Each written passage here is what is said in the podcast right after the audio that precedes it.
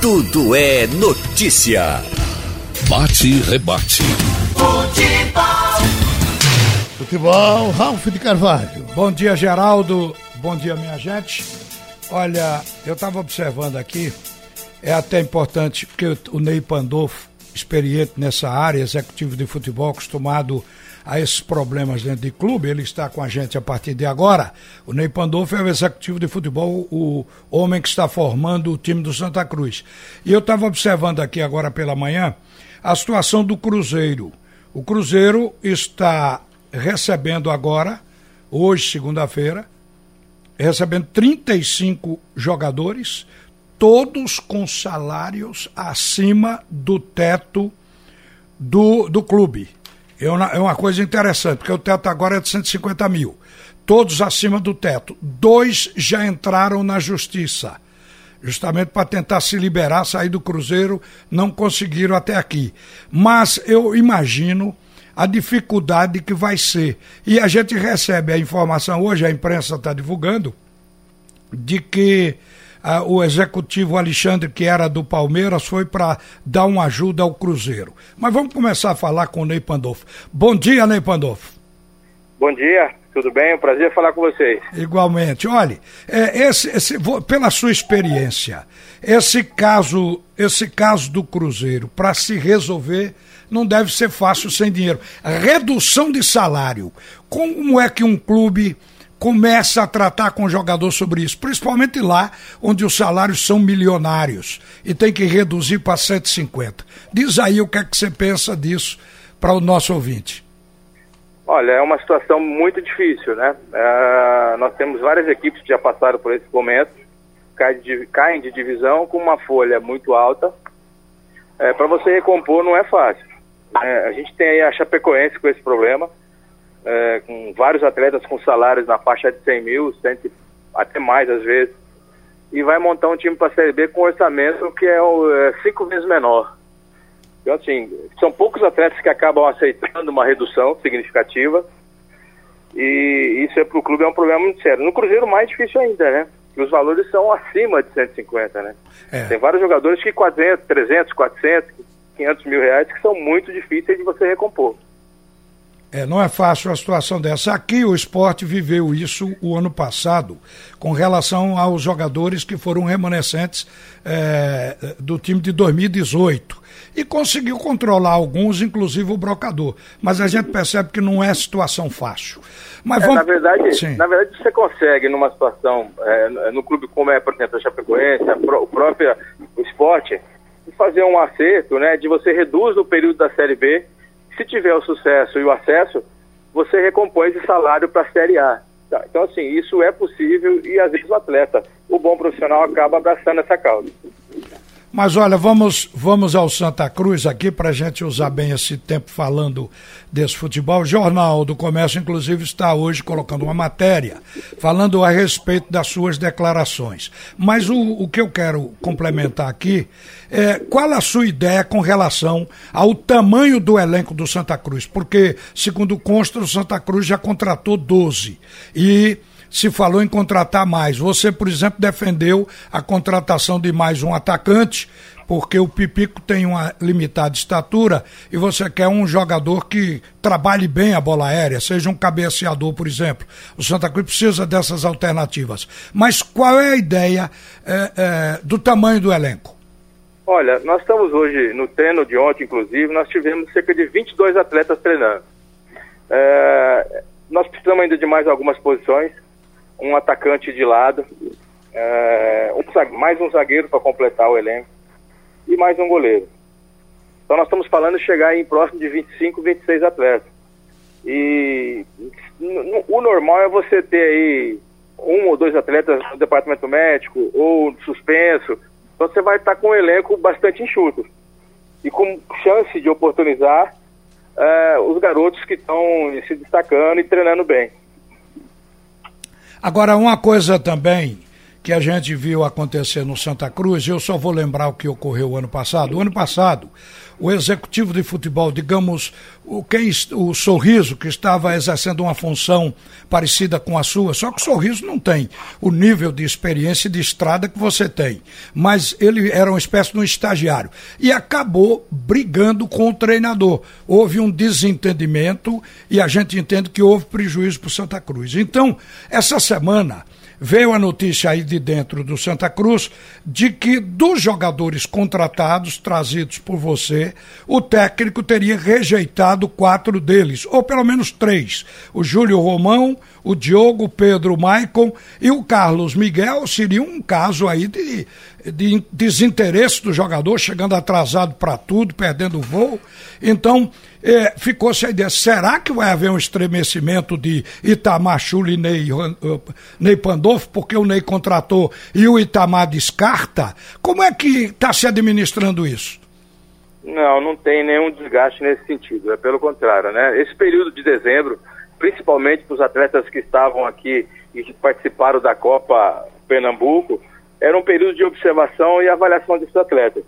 Nós temos mais alguns atletas nesse perfil com contrato baixo, para que a gente pudesse também observá-los aí no dia a dia. Alguns é, foram muito bem e outros acabaram não tendo o mesmo rendimento.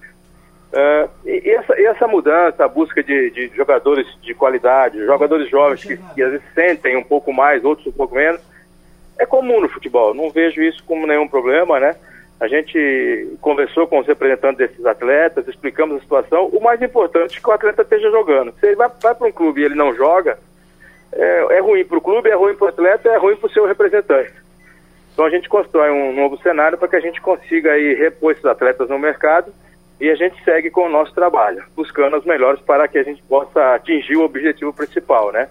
Que é o nosso acesso à Série B. Nós estamos montando um elenco com atletas que já com passagem em Série A, com passagem em Série B, com histórico de acesso, o caso exemplo tipo do Didira, né, que subiu todas as divisões com o CSA. Então, assim, atletas com experiência na divisão e, e, e, nós tendo um acesso no final do ano, nós vamos ter uma base muito forte já para uma Série B.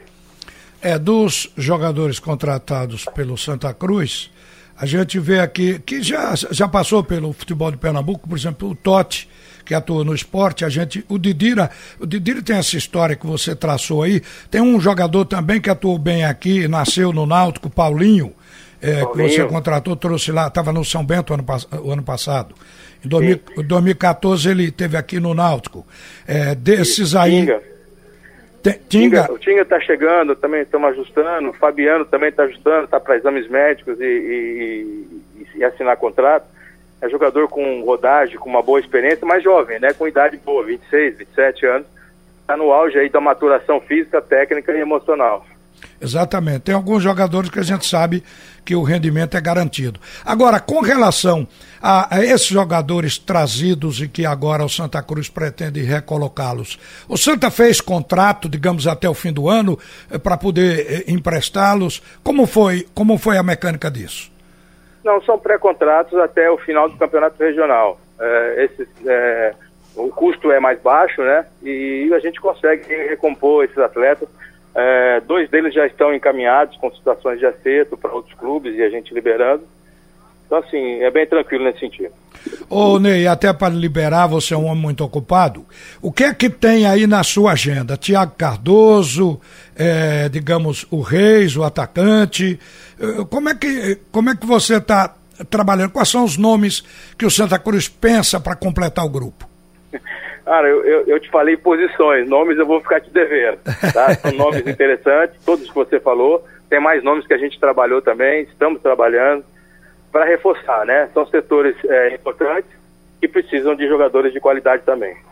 O Santa Cruz precisa fazer caixa, né? Por isso vocês estão interessados em negociar o Varley. Seria esse o caminho?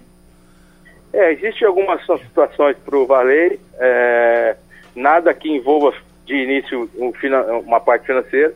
O atleta teve um desempenho muito bom aí no brasileiro pelo CSA ele se apresenta hoje, né? É, o período dele de férias terminou e a gente vai preparar o atleta. Se surgir uma situação interessante, o clube vai vai é, procurar arrecadações para melhorar seu orçamento.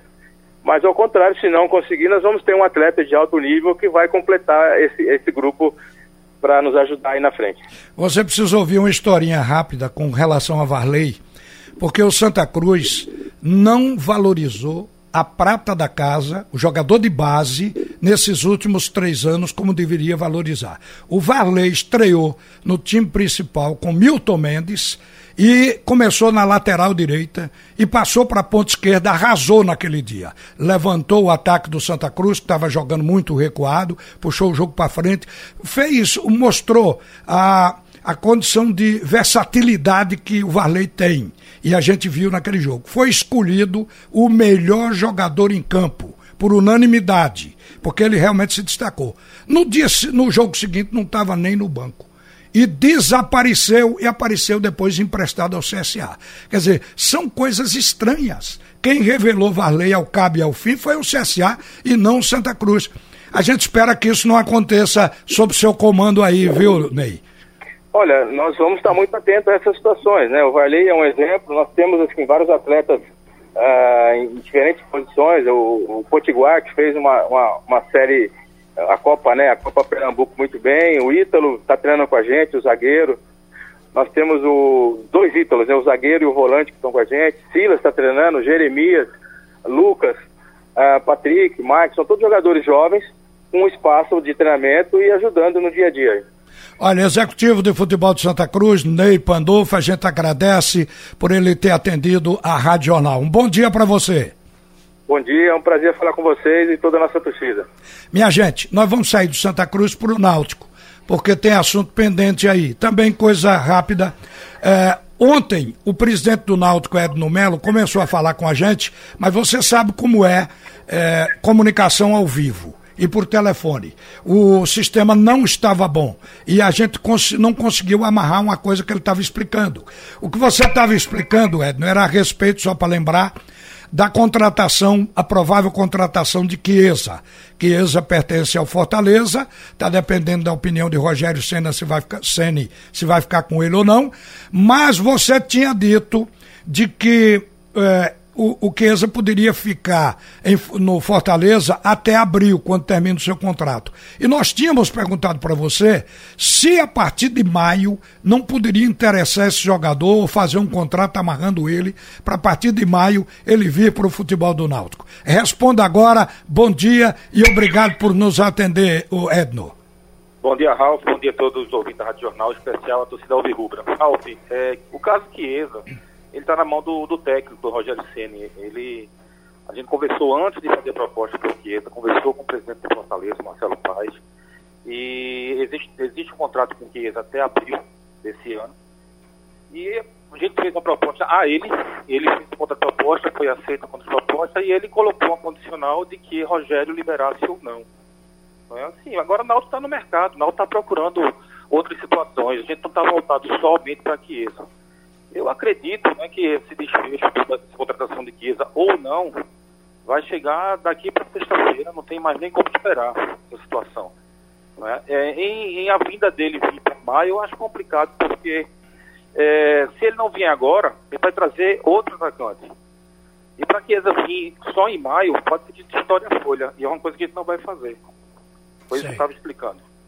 Mas vocês chegaram a conversar, vocês, que eu digo tem você, tem Diógenes, tem outras pessoas que você delega, é, que negociam, mas eu, o Náutico chegou a, a sentar com Chiesa e, e caminhar num, numa certa proposta, uma certa negociação? A gente fez a proposta ao Fortaleza, né? O atleta quer vir também para o Náutico, mas assim, não tem nada, nada assegurado.